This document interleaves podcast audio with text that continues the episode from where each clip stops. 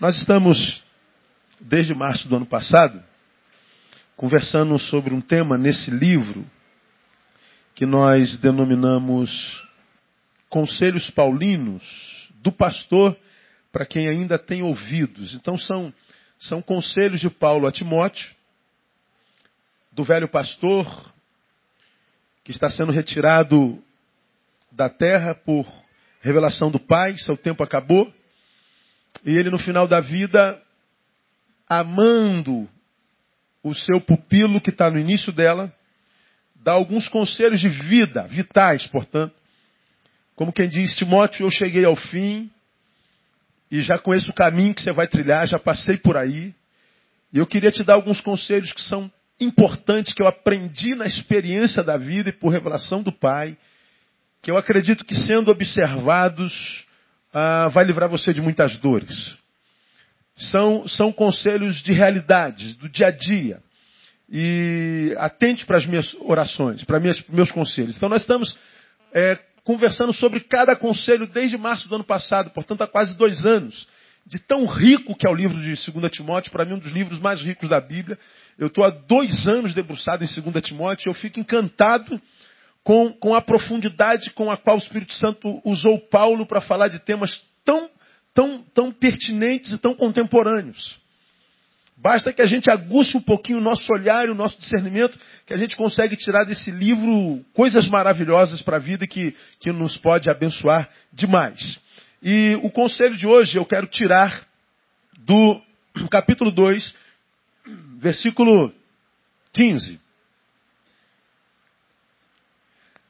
2 Timóteo capítulo 2, versículo 15. Você já abriu, amém? Ah, veja se diz assim o texto. Procura apresentar-te diante de Deus como? Aprovado. E o que é um, um, um, homem aprovado diante de Deus, diz Paulo? Como obreiro que não tem de que se envergonhar e que, sobretudo, faz o quê? Maneja bem a palavra da verdade. Vamos ler juntos, mesmo com as versões diferentes, vamos lá? Procura apresentar-te diante de Deus aprovado, como obreiro que não tem de que se envergonhar, que maneja bem a palavra da verdade. Esse é o conselho de Paulo. Lembra, ele está lá no fim da vida, escrevendo para quem está no início, diz assim, ó, Timóteo, procura apresentar-te diante de Deus aprovado. Como um obreiro que não tem do que se envergonhar, que maneja bem a palavra da verdade. Como eu já falei sobre provação e sobre testemunho, eu vou me prender num que maneja bem a palavra da verdade. O conselho de Paulo é: aprenda a manejar bem a palavra da verdade. Ele não diz, procura a, a, aprenda a manejar a palavra de Deus. Não. Aprenda a manejar bem. Diga bem.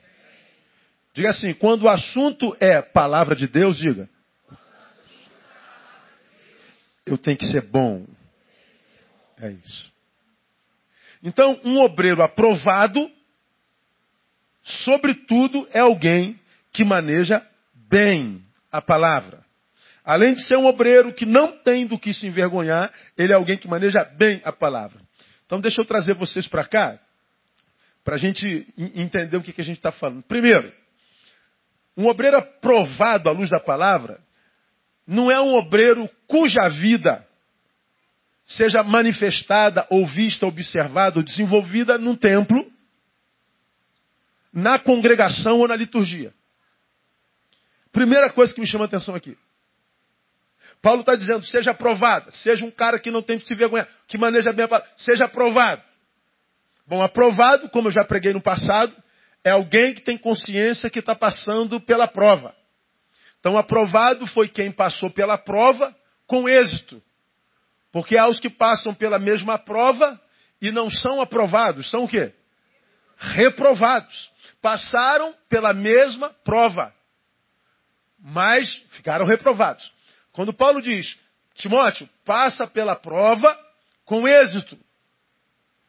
E ele começa dizendo, o que passa pela prova com êxito não tem a ver com aquele que frequenta a igreja, Não tem aquele, não tem a ver com aquele que no templo é ungidão, é poderosão, que no templo é. Não, não tem nada a ver com liturgia, com culto, não tem nada. O aprovado, na cabeça de Paulo, portanto, Espírito Santo, aquele que passa pela prova com êxito, primeiro, tem a ver com aquele cujo testemunho é ilibado. Obreiro que não tem do que se envergonhar. Não tem a ver com, com a forma como eu prego, não tem a ver com a oração que eu faço, não tem a ver com o dom que eu tenho. Ah, esse irmão, ele tem o dom do ensino. Mas tu vai ver a vida do cara. Deve para Deus o mundo, é um iracundo, é um irresponsável. Se colocaram na praça, ele é apedrejado por tantas acusações que ele sucumbiria. Ah, esse irmão tem o dom da cura. Esse irmão, quando ora, as pessoas são curadas. Sim, legal. Mas tu vai ver o passado. Está fugindo de cidade em cidade, porque está usando o dom para abusar dos filhos de Deus. Ah, fulano, ele tem, ele tem uma autoridade ao falar. É, verdade. Mas o texto está dizendo assim, ó, não é o que conta para ser aprovado quando a aprovação chegar. O que conta é o teu testemunho. O que conta não é o que você fala, é o que você é. Então, o que passa pela provação com êxito não é aquele que é pontual na igreja, não é aquele cuja espiritualidade é templocêntrica, dominical, congregacional. Pelo contrário, é aquele cuja vida revela Deus quando o culto acaba, quando o corpo de Cristo se esquarteja e cada membro vai para o seu cantinho. O que passa com êxito pela dor da vida, pela prova da vida, pela perseguição da vida, pela injustiça da vida, portanto, pela provação da vida, é aquele cuja vida aprova, e não cujos irmãos que só conhecem a imagem dominical aprova. Por isso, quando a gente não tem essa perspectiva de vida e de, visão, nós muitas vezes somos tentados a achar que Deus é injusto. Porque na igreja nós vemos aquele irmãozinho que está ali todo domingo, tão bonitinho, humildezinho, Pai do Senhor, irmão. Oh, que irmãozinho gostosinho, irmãzinha gostosinha, que consagradinha. Que boazinha, que, que, que ungidinha. Mas tem uma vida desgraçadinha. É uma infelizinha, uma amarradinha. É uma miserávelzinha. E a gente olha para que a, aquela pessoa é na congregação e a gente diz, poxa, como é que Deus pode permitir que um servo, uma serva tão humilde, tão abençoada, viva uma vida tão miserável? Aí nós temos essa visão dicotômica sobre Deus e sobre o irmão. Primeiro que a gente não tem como conhecer o irmão, porque a gente só se encontra com ele na congregação. E a gente não tem a revelação do que Deus é totalmente, senão aquilo que ele dá a conhecer a nós pela palavra. Por isso o julgamento nunca deveria partir da nossa boca, é por isso que a Bíblia diz: não julgueis. Você não sabe de nada, irmão. A gente não sabe de nada. Do outro, a gente só conhece a imagem. Do outro, a gente só conhece a melhor parte, porque é a melhor parte que ele dá a conhecer. Então, qualquer juízo sobre quem quer que seja é temerário. Porque, como diz Samuel, nós olhamos para o que está do lado de fora, mas Deus olha para onde? Para o coração, para o que está do lado de dentro. É aquela visão da igreja de Sardes: tens fama de que vives. Ou seja, é a visão de quem te vê de fora para dentro. Agora, eu que te vejo de dentro para fora, diz Jesus para aquela igreja, eu sei que você está morta. Você é um defunto disfarçado. Então, a despeito da visão que tem de você do lado de fora, que és uma igreja portentosa, uma igreja famosa, uma igreja tremenda, eu conheço as tuas entranhas. E por causa das tuas entranhas eu te rejeito. Olha que coisa séria, irmão. Você já aprendeu aqui, portanto, que Deus não se relaciona com esse ser que nós somos quando tem estamos congregados, Deus se relaciona com aquele ser que nós somos quando não tem ninguém olhando para nós. É com aquele que ele se relaciona. Aquele Neil que eu sou quando não tem um olho sobre mim. Quando eu estou comigo, com as minhas, com as minhas subjetividades, Deus está vendo quem eu sou e em função do que eu sou e não do que pareço ser, é que ele me trata. Ele trata com justiça. Justiça. Então Paulo está dizendo a Timóteo, Timóteo, você trabalhando na igreja do Senhor, será tentado, porque você tem lugar de honra, a vender uma imagem daquilo que você não é. Não faça isso, porque você não será aprovado. O obreiro aprovado é aquele obreiro que não tem do que se envergonhar. Segundo Timóteo, o obreiro aprovado, ele maneja bem a palavra da verdade. Ele não é um curioso. Ele não é alguém neófito. Porque ah, o neófito é um ser muito comum na igreja brasileira. Neófito é o menino sobre o assunto. Não há lugar nenhum, você não vê nenhum médico que porventura chegue ao centro cirúrgico para operar alguém sem que ele tenha passado por um treinamento pesado. Você não vê nenhum engenheiro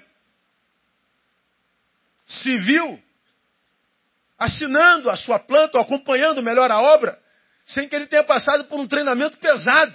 Agora, na igreja evangélica, o sujeito se converte ontem, ele pega a palavra, abre e começa a pregar. Como se já fosse doutor da matéria. Aí tu vê cada coisa sendo dita em nome de Jesus. Que eu falo assim, meu Deus, eu não acredito que ele está dizendo isso. Mas pior, eu não acredito que tem alguém ouvindo isso e seguindo. Aí nós vemos crentes, porque estão sendo formados por uma palavra deformada que crescem deformados, com paraplegias espirituais, gente com a vida torta, amarrada, embaraçada, e não sabe por quê? Porque foi deformado pela palavra que não foi bem pregada. Gol do Atlético Paranaense, glória a Deus, aleluia. Já começou o jogo, já não? Não, né? Eu estou vendo tanto vermelho e preto aqui. Hoje, meu Deus, o que está que, que macumba é essa que estão fazendo hoje? Aí eu lembrei que é jogo do Flamengo hoje, não é verdade? Pois é, está amarrado, em nome de Jesus. Então, ah, manejar bem a palavra da verdade. Por que, que tem que manejar bem? Eu vou introduzir isso hoje para a gente terminar na quarta-feira que vem. Você já aprendeu que a palavra, a, a Bíblia Sagrada, ela é a mãe de toda heresia. Toda. A Bíblia é culpada de tudo. Você pode ver qualquer heresia, qualquer doutrina nasceu da Bíblia. Aí a gente diz assim, de fato a Bíblia é culpada? Não, a Bíblia não é culpada de nada. Qual é o problema? Como você já me ouviu pregar? Bom, eu estou aqui lendo a palavra. Procura apresentar-te diante de Deus aprovado, como obreiro que não tem de que se vergonhar, que maneja bem a palavra. Então veja, ó, ela saiu daqui, passou por mim e chegou até aí. Eu li o texto, procura apresentar diante de Deus o provado. Saiu do livro, passou pelo Neil, chegou até você. Agora, até aí a palavra. Mas pode ser que quando eu começo a explicar essa palavra, ela sai daqui palavra, passa por mim, não chega mais aí palavra. Ela sai daqui palavra de Deus, chega no teu ouvido heresia. Ela sai do livro sagrado, inerrante, sai do cânon sagrado, sai da revelação do Espírito Santo, passa por mim que não a manejo bem, embora a esteja manejando. E essa palavra que saiu do altar, palavra, chega até você, doença. Doutrinas, costumes, saberes que nada tem a ver com Deus, promessas que Deus não fez, verdades que Deus não disse, culturas que não têm base nenhuma em nada do que a palavra revelou, que só nasceram porque alguém manejou essa palavra, só que não o fez bem. E por que, que Paulo está preocupado com o manejo da palavra em Timóteo? Porque Paulo sabe que a morte e a vida estão no poder do quê? Da língua, da palavra. Paulo sabe que alguém com um livro sagrado na mão, falando em nome de Deus, tem poder para matar e tem poder para curar. Tem poder para dominar e tem poder para libertar. Tem poder de influência. Tem poder. Então eu tenho ensinado a vocês que são membros desse lugar que mais importante do que o que eu prego é o que você ouve. Tanto quanto eu tenho que adestrar a minha capacidade de pregar, devo fazê-lo bem, você deve adestrar a sua capacidade de ouvir, deve ouvir bem. Temos que ser como os crentes de Bereia, que os apóstolos, quando chegaram lá, com a doutrina do Cristo, eles já tinham a palavra revelada. E eles estavam pregando lá e eles estavam examinando o carro para ver se era isso mesmo. Porque essa palavra, ela tem poder de matar e tem poder de curar. A vida e a morte estão no poder da língua. Então Paulo cuida para que Timóteo, que vai passar por provas de toda ordem, passe com êxito. E ele diz: passar com êxito, Timóteo, tem a ver com o uso que você faz da palavra. Porque se você maneja a palavra e não faz bem, você é reprovado, você perde, você morre. Isso tem a ver com Osés capítulo 4, versículo 6, que a gente tem pregado aqui tão, tão repetidas vezes. É, a palavra usa lá por meio de, de, de, de Osés assim: O meu povo está sendo destruído. Por quê? Lhe falta o quê? Conhecimento. Lembra que eu tenho pregado sobre isso aqui direto? O que, que Deus está falando assim? Ó, é meu povo? É. Mas está sendo destruído? Está. Mas peraí, peraí, pastor. Há uma incongruência nisso aí, pastor. Como que se é de Deus está sendo destruído? Como que alguém pode ser de Deus, pastor? E andar em derrota, pastor? Pastor, isso é heresia, pastor. Bom, não sou eu que estou dizendo. É Deus. O povo é meu. É meu povo. Não é um povinho que se acha meu povo e não é não. Não é um povinho que se acha, não, não, não. É meu. O diagnóstico é eu que estou dizendo. Eu conheço. Eu selei. Eu sei quem é. Eu sei de quem eu estou falando. É meu. Mas a despeito de ser meu, está sendo destruído. Está andando em derrota. E por quê? Como? De que forma, Deus? Uma pessoa sendo sua anda em derrota. Porque é meu, mas não tem conhecimento. Eu temo, irmãos, que essa seja uma realidade em grande escala na igreja brasileira. E eu sou um cara que roda o Brasil pra caramba. Como eu não faço acepção de convite, eu vou em todo canto. O convite que chegou primeiro. Deus diz assim, vai, eu vou. Então eu saio daqui para pregar para eventos para 10 mil pessoas e saio daqui para pregar igrejinha no Nordeste para 30 pessoas. E rodando de norte a sul, de leste a oeste, a gente vê de tudo e mais um pouco. Que às vezes a gente está ali pensando, meu Deus, o que, que isso aqui tem a ver com Jesus? Igrejas nas quais a gente tem medo. E a gente vê pessoas superstars. Pessoas que são a, a, a, a, própria representação, encarnação de Deus, por causa da sua performance. E nós vemos multidões, muitas vezes, ali tentando tocar na pessoa. Uma pessoa recebendo glória, como se ele fosse a própria encarnação do próprio Deus. Isso não me espanta. Pessoas glorificarem ao homem, não me espanta. O que me espanta é o homem receber a glória das pessoas. Quando ele está com a palavra aberta dizendo, Deus falando, eu não divido a minha glória com outrem.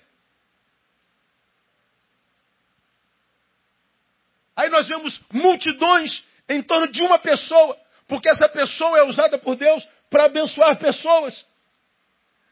E aí a pessoa não está mais aqui por causa da pessoa de Cristo, mas por causa dessa pessoa que Cristo usa. E por causa de um dom, de um talento, de um poder. mal passa pela palavra. A palavra tem sido tirada dos púlpitos das igrejas. A palavra, quando tirada do púlpito das igrejas, não forma discípulos. O que se forma é consumidor ou consumidores. As pessoas não vêm mais à, à igreja para ouvir o que Deus quer para ele ou para mim. Eu estou aqui, pastor, porque tem um curandeiro e eu estou doente. Eu estou aqui porque tem uma, uma profetisa, um profeta ou um adivinhador e eu tenho dúvida. Eu estou aqui porque alguém tem algo que eu preciso. Eu não estou aqui por causa de Deus. E nós achamos que é a igreja, porque está se falando o nome de Jesus. Não se iludam, minhas ovelhas. Eu sou de um tempo, e muitos de vocês também, em que nós evangélicos éramos chamados de Bíblias. Quem é desse tempo? Ih, fulano é Bíblia. Você lembra disso? Então você é velho, né? Ih, fulano, ó, mas fulano é Bíblia. Por que, que nós éramos chamados de Bíblia? Me digam vocês. Porque a gente levava a Bíblia onde? Debaixo do braço. Era o povo da Bíblia. E talvez a nossa vida se confundia tanto com os ensinos daquele livro, que nós fomos os quais absorvemos o nome do próprio livro. Fulano é Bíblia. E o tempo que nós éramos chamados de Bíblias, nós éramos respeitados. Falava-se um palavrão, viu, cara, fulano é Bíblia, cara. E hoje? É o Bíblia que fala palavrão. Não estou falando que a gente tem que carregar a Bíblia debaixo do braço. Hoje a Bíblia está no celular, né, no iPhone. A Bíblia é para ser carregada no coração. Escondi a tua palavra no meu coração para eu não pecar contra ti. Só que hoje a palavra de Deus é um artigo de luxo na igreja de Deus. Porque nós não vamos mais à igreja por causa da palavra. Nós vamos à igreja por causa do milagre. Nós não vamos mais à igreja por causa de Deus. A gente vai à igreja por causa de nós. E não sabemos porque tem essa geração de gente decepcionada com Deus. Como que alguém pode se decepcionar com um ser perfeito? É porque alguém que falou em nome desse Deus e fez promessa que esse Deus não fez. Como quem ouviu a promessa em nome de Deus não conhece a palavra de Deus, acredita que foi Deus quem fez a promessa. E como Deus que fez a promessa, embora não tendo feito a promessa, quem fez a promessa foi o homem que se diz de Deus, aí a promessa não acontece, essa pessoa fica decepcionada com Deus. Quem entendeu, diga glória a Deus. Só não peço para repetir, que eu não faço a menor ideia do que é. É mais ou menos isso. Promessas que Deus Algumas para gente, a gente terminar a introdução. Por exemplo, a igreja evangélica virou uma igreja de milagres. A gente adora milagres. Você já me viu falar sobre milagres. Eu creio que o Deus que eu sirvo é um Deus de milagres. Você acredita assim, amém ou não? Eu creio que o meu Deus é capaz de fazer qualquer tipo de milagre. E eu já vi muitos deles. Muitos. E por que nós cremos em milagres? Trazemos para a realidade brasileira. Qual é o milagre que mais se busca na igreja do Brasil? Me digam vocês. Mais se fala. Prosperidade. Sim. Diga um outro. Cura prosperidade e cura. As igrejas da prosperidade, ou seja, do dinheiro, que é produto do trabalho de Deus e do milagre de Deus. Não é porque você acordou cedo e dormiu tarde. É porque você fez um esforço para dar uma oferta. Então Deus faz o resto. Por que, que a prosperidade faz sucesso no Brasil? Por que, que a cura faz sucesso no Brasil? Mas, por exemplo, na igreja do primeiro mundo não faz sucesso nenhum. Por que, que as igrejas da prosperidade não prosperaram no primeiro mundo? Por que, que as igrejas da cura e do milagre da cura não prosperaram no primeiro mundo? Me digam vocês. Por que, que por exemplo, a, a gente a gente gosta tanto de ouvir falar em cura e quer que Deus cure, Deus cura, Deus cura, Deus cura. Por que, que a gente fala tanto em cura aqui no terceiro mundo? Cadê? Quem está falando? O que, que é? Não, você está falando da prosperidade, não é? Muito bem. Bom, eu já tenho toda a provisão. Tenho carro, tenho casa, casinha no campo, na praia. Primeiro mundo. Você viu lá na Suíça, há, há duas semanas atrás? Estão fechando as cadeias, não tem bandido. Que coisa horrível. Quatro cadeias federais foram fechadas. Hã? Eu podia mandar daqui para lá, né? Exportação de bandido. Aí ia ter que construir cadeia. Eles estão fechando cadeia federal. É, então é outra história. Aí lá não tem bandido. Tu vai para a Finlândia, que até outro dia era a primeira qualidade de vida do mundo.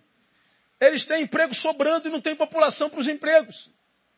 Então estão convidando estrangeiros. Por que, que a igreja da teologia da prosperidade não prospera lá? Porque todos são prósperos, materialmente falando. Não há mendigo na rua, não há desemprego.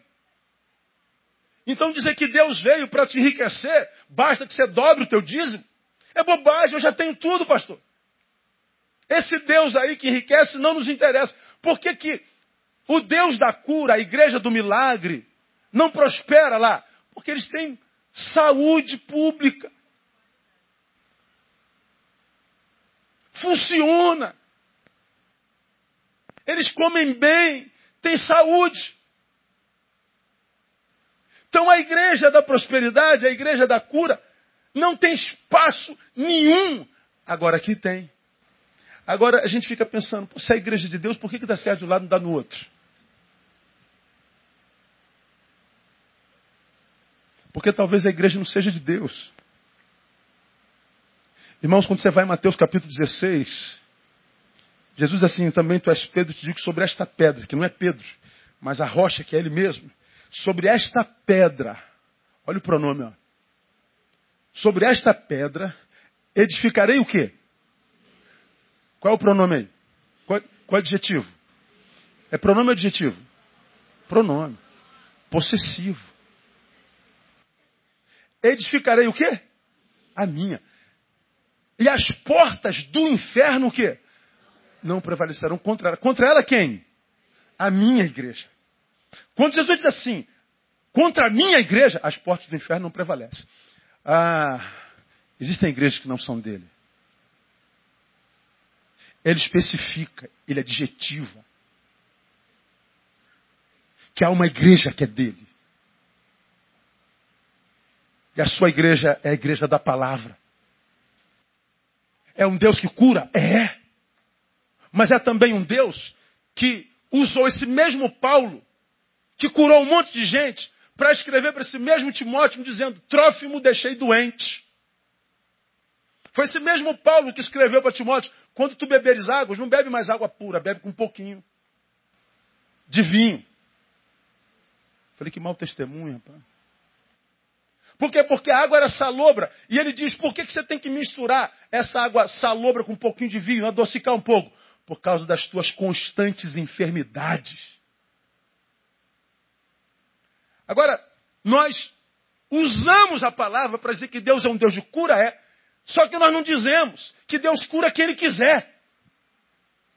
Só que nós não dizemos que o Evangelho é poder de Deus para me curar, mas é também poder de Deus para caso ele não queira me curar.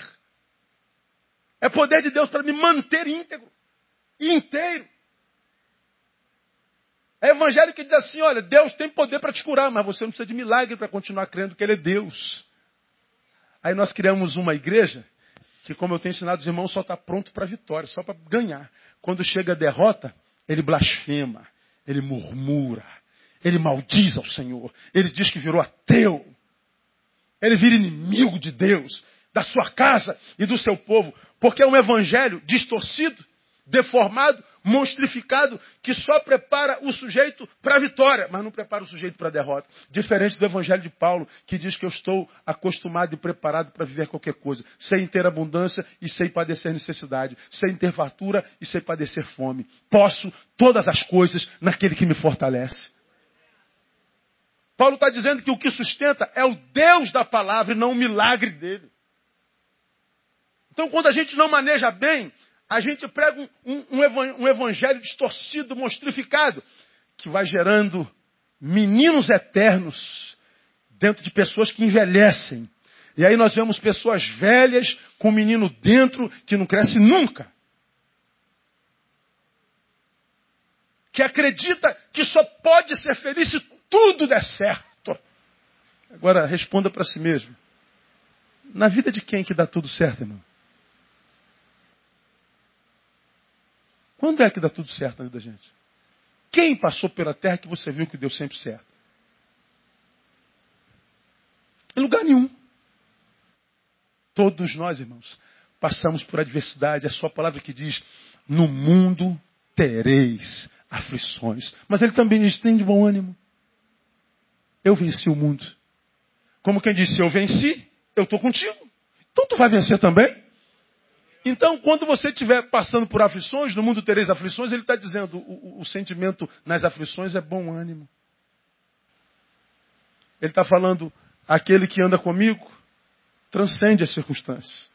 Porque as aflições era para se prostrar, chorar e ter pena de si mesmo. Mas ele está dizendo, porque você me conhece, nas aflições você vai transcender e vai ter bom ânimo. Está ruim hoje, mas eu sei que vai ficar bom de novo. Porque hoje está ruim, mas ontem estava bom. Então não há bem que dure para sempre, nem mal que dure para sempre. A vida é cíclica. E qual é a doçura e a beleza do Evangelho? Eu sei que se eu ganhei, ganhei pela graça do Senhor que me sustentou. Então eu não me soberbeço, continuo humilde. Mas se eu perdi tudo, eu sei que o Deus da graça que me fez ganhar ontem não me valoriza pelo que eu tenho ou pelo que eu dou, mas pelo que eu sou. Então, da mesma forma como ele esteve comigo ontem na vitória, ele está comigo hoje na derrota. E quem anda na presença dele não anda em derrota para sempre, irmão. Agora, cadê que o evangélico contemporâneo sabe disso? Aí a gente passa pela prova e é reprovado. E a gente diz, eu sou reprovado porque Deus não foi fiel. Deus não, não cumpriu a palavra. Deus, Deus não, não honrou a sua promessa. Deus não. Aí eu volto a repetir o que eu já falei para você aqui mil vezes. Deus prometeu, irmão. Então vai acontecer. Porque a sua palavra diz que ele não pode ser tentado pela mentira, ele não mente. Agora, por que, que ainda não aconteceu? Porque quando ele prometeu, você era aquele que andava na presença dele.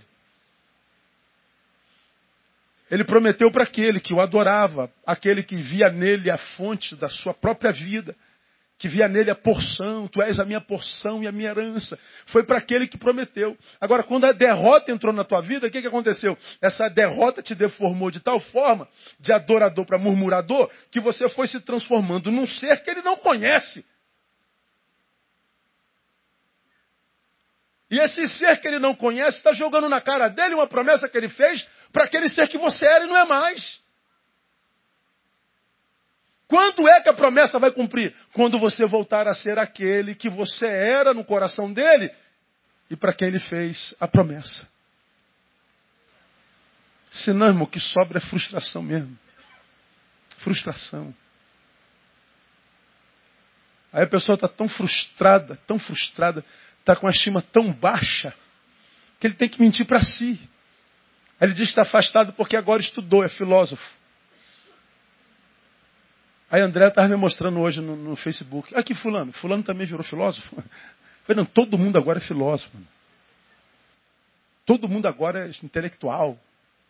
Todo mundo agora tem resposta para tudo. Como disse alguém, né? Os sábios estão cada vez mais cheios de dúvidas. E os idiotas estão cada vez mais cheios de certezas. Quanto mais o sábio sabe, ele diz assim: caraca, eu não consigo entender, meu. E o idiota, agora eu, já, agora eu cresci, agora eu estou pronto, só se for para cair, igual Pedro. Aí o cara está frustrado, aí ele absorve filosofias.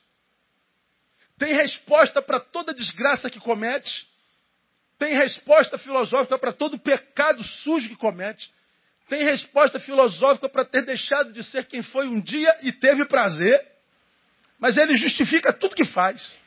Eu disse para alguém que veio aqui na nossa igreja bem pouco tempo atrás. Falei, cara, eu lamento ter que dispensar você, cara. Você é um cara talentoso, um coração que não cabe dentro do peito. Mas você entrou por um caminho esquisito. Eu te mantive o máximo que eu pude anos, paguei caro por isso. Não dá mais daqui para frente a conivência. Você foi refém das suas próprias filosofias. Você tinha resposta para cada idiotice e pecado que você cometesse. Você só não caria na real. Eu estou deformado. Eu estou morrendo de medo porque eu não consigo crer mais. Eu não passo mais pela palavra, não consigo entender mais nada. Tem misericórdia, Deus. Não, a gente vai criando filosofias e justificando a própria desconstrução. E não sabe que está atrás de uma soberba. A soberba precede a queda. E a altivez de espírito, a ruína. Só cai quem achou que se tornou grande demais. Porque quem continua pequeno, como que vai cair? Então, ou a gente pega essa palavra, irmão, e a internaliza, e permite que ela seja a baliza dentro da qual a gente existe, você vai continuar sendo essa mentira que é, cara. Um fracassadaço. Que não tem orgulho de si nada. Mas tem que botar uma roupagem para vender aos outros que é a pessoa que tem a maior estima do mundo. Tira. Até quando se mente para si mesmo? Chega uma hora que a gente não aguenta mais. Quanto mais cedo, melhor, né? Para alguns, só depois de muito velho. Outro dia eu estava vendo, terminei, mais uma vez uma, uma reportagem com, com o Henry Cristo. Meu pai, o meu pai, desde garoto, eu vejo o Henri Cristo vivendo esse personagem. Aí outro dia, vendo, eu falei, meu Deus, um ser humano que absorveu uma mentira como verdade própria e viveu essa mentira a vida inteira. Somos só nós que sabemos que ele não é o Cristo, ele também sabe. Ele sabe mais do que nós todos. É verdade que quando nós contamos uma mentira por muito tempo, chega uma hora que a gente não sabe se aquela mentira é mentira ou é verdade mais. É verdade. Isso é científico. A gente conta uma mentira tanto tempo que a gente chega uma hora e a gente não sabe mais se é verdade, se é mentira. Mas no caso dele não, no caso dele é um personagem. Ele sabe que não é o Cristo. Uma vez encontrou ele e o padre Quevedo. Imagina. É fúria de titãs, mano. Um negócio assim maluco. Aí o padre Quevedo fala assim: se tu é o Cristo, fala aí o versículo tal em hebraico. Ele não sabe nem português, cara. Aí o padre Quevedo zombava dele, como todo mundo zomba. Mas a despeito da zombaria, ele tem um certo conhecimento, tem um ônus de imagem. Mas sentado na minha sala vendo aquele personagem com as Henriquetes, Henriquetes, como é que dá o nome dele? Henrisete. Aí canta uma musiquinha pro Henri agora. falei, meu Deus, cara. Um homem que não foi o que ele é a vida inteira. Aí você fala assim: você acha que alguém, quando bota a cabeça no travesseiro, consegue ser feliz não sendo o que é a vida inteira? Você acha mesmo que quando ele bota a cabeça no travesseiro, ele tem alegria, ele tem orgulho do que é? Você acha mesmo que aquele que ele é em essência não cobra dessa farsa que ele é o fato dele não ter sido quem devia ser? Você acha que o seu verdadeiro eu não reclama o direito de ser? Para esse eu mentiroso? Você acha que não existe essa crise interna? Amor de Deus. Essa crise interna existe até em você, cara. Você não é um Henrique Cristo, aquela farsa. Mas eu e você, muitas vezes, nos tornamos alguém que a gente sabe que não é a gente. E que a gente fala assim, meu Deus, eu prefiro preciso voltar à essência, eu preciso voltar ao início de tudo. Eu deixei o meu primeiro amor, meu Deus, o que está acontecendo comigo? Eu estou me distanciando do altar cada vez mais. Eu estou me distanciando do Senhor, da, da, minha vocação, do meu chamado. O que está acontecendo comigo? Você está deixando de ser quem é. E o pior, quando a gente deixa de ser o que é, a gente passa a ser outra coisa, porque ninguém consegue não ser. Isso que a gente se torna, que não é a gente, uma coisa que Deus não conhece, porque Deus não trabalha com imagens. Deus só trabalha com realidade. Deus não trabalha com mentiras, Ele só trabalha com verdade. Ele sabe que isso aqui é uma imagem, isso aqui é mentira. Mentira. Vocês veem daí, mas não há nada dentro. Isso é mentira.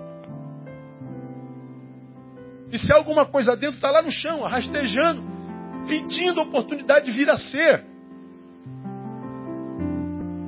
Eu fiquei olhando o Henrique Cristo, meu Deus, uma vida inteira jogada no lixo, desperdiçada em torno de uma mentira.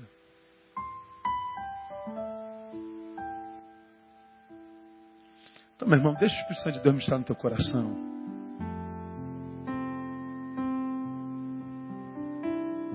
Deus sabe exatamente como você é. Embora eu nem imagine. Deus sabe exatamente o que está dentro. Deus sabe. Ele conhece a tua essência.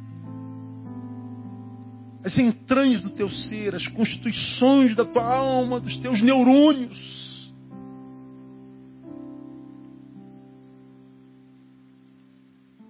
E ele prefere o lixo no qual você se tornou do que essa imagem principesca que você vende.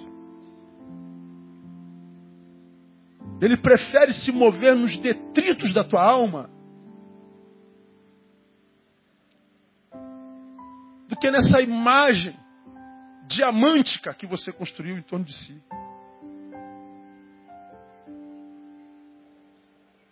Agora, onde é que isso foi gerado? Quase sempre pelo manuseio dessa palavra que não foi bem feito e que gerou, quem sabe, em você um crente mentiroso, farsante, deformado, paraplégico na alma.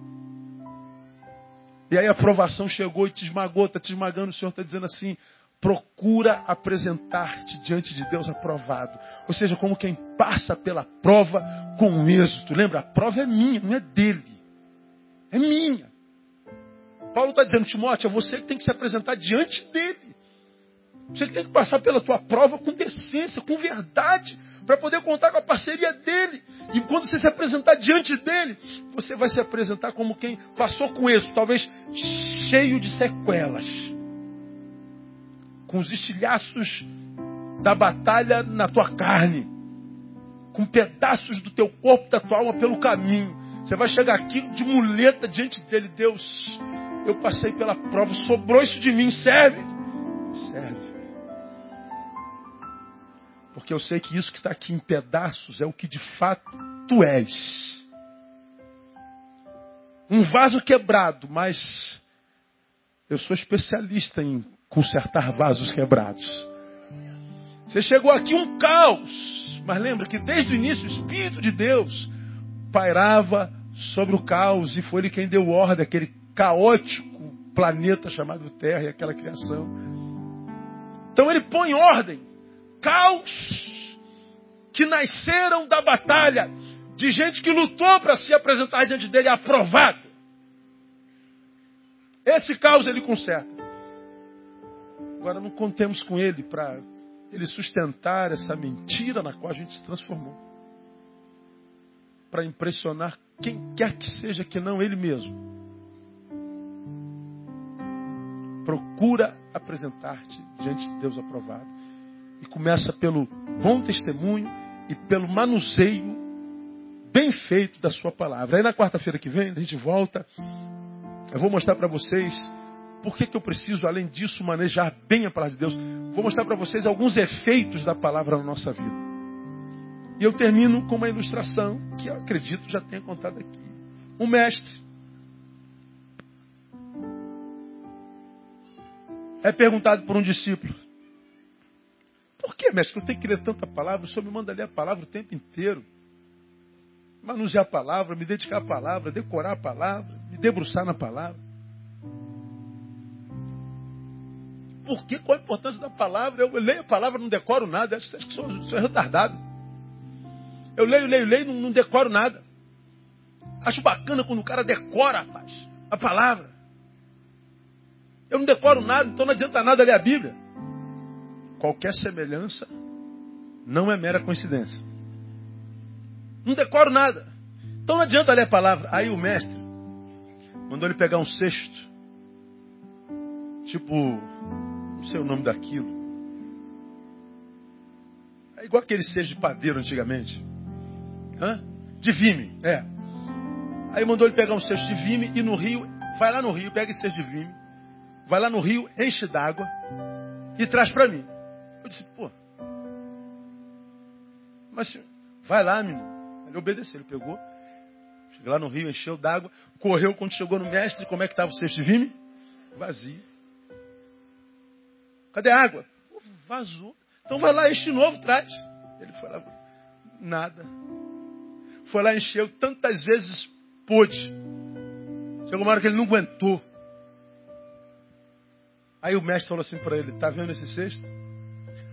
Assim é você com a palavra, assim sou eu com a palavra, somos nós com a palavra. Ah, então, eu, a, a, água é a palavra, então, é o que eu estou falando do senhor. A gente lê, lê, lê e não retém nada. Aí o mestre falou assim: olha para dentro do cesto. Aí ele viu que o interior do cesto estava limpinho, limpinho. Não havia água nenhuma dentro. Mas o interior do cesto estava limpinho, limpinho. Por que, que estava completamente limpo? Pela grande quantidade de água que passou e foi limpando o interior do cesto. Aí ele falou assim: a palavra faz o mesmo com o nosso interior. Tu pensa que tu não está retendo nada, mas à medida que a palavra passa, ela vai limpando o teu interior ela vai purificando a tua vida, ela vai purificando a tua alma. Você pensa que não vai ler a palavra. Por isso que Paulo diz: maneje bem essa palavra. Sobretudo, ela purifica o seu interior.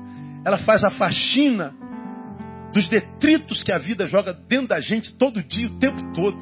Que a televisão joga dentro da gente, que as injustiças jogam dentro da gente que as maldades, as impunidades vão transformando a gente num, num depósito de entulhos emocionais, num, num lixão existencial. E você se debruça na palavra e a palavra vai passando e vai limpando, purificando você. E você dorme bem e acorda bem. E durante o dia você é entulhado de novo, mas a palavra te purifica de novo. É um negócio lindo. Além disso, vou mostrar para vocês alguns textos na Bíblia por que, que a gente tem que se debruçar na palavra? E sem se debruçar nela, não há como ser de Deus e de Deus receber. Então, o conselho de Paulo para nós nessa noite: maneje bem a palavra de Deus. Não faça meia boca, não. E Deus vai honrar você no nome de Jesus para a glória do seu nome. Amém, amados? Vamos aplaudir a Ele. Vamos ficar em pé? Vamos embora para casa.